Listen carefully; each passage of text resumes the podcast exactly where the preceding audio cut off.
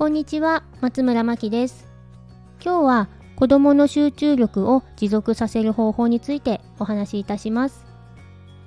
今日の午前中、ママカフェという子育ての勉強会を開催させていただき、その中の一つで集中力についてのお話をさせていただきました。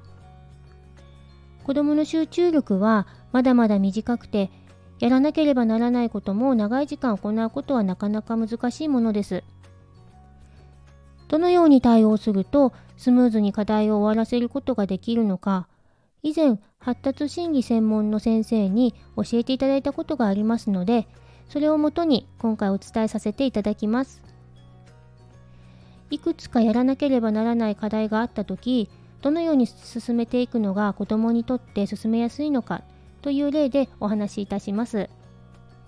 まず、それぞれの課題を短時間でできるように分けておきます。そして子どもの集中力が切れそうな10分おきに教科を変えて取り組みます。国語の長文読解は難しいのですが、大体のことはこの方法で取り組むことが可能です。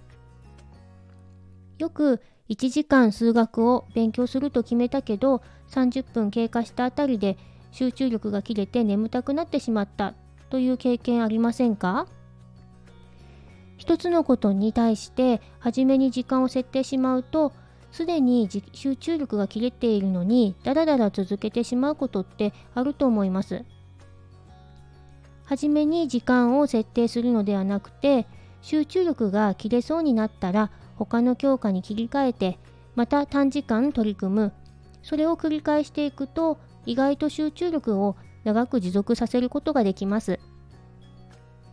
この方法は大人にも代用できていくつかの仕事をローテーションしながら進めていくといつもよりスムーズに取り組むことができると思います。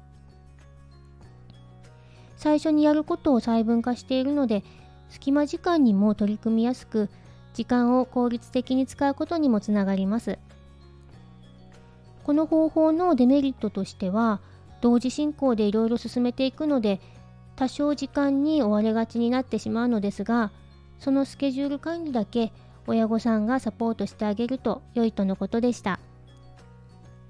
受験を控えているお子さんなどたくさんの課題に取り組まなければならない状況でこの方法はとてもおすすめですので活用してみてください。今週2回ママカフェを開催させていただいたんですが火曜日も本日もとても充実した楽しい時間を皆さんと過ごすことができました。ご参加いただいたママさん、ありがとうございました。次回のママカフェですが、12月13日の火曜日と12月16日を予定していまして、テーマは子どものタイプ別対応法ということで、お子さんとママさんのタイプをチェックシートを使って調べ、それぞれに合った対応法をお伝えいたします。詳細が決まりましたら、またこちらのラジオでご案内させていただきます。それでは最後までお聴きいただきありがとうございます。松村真希でした。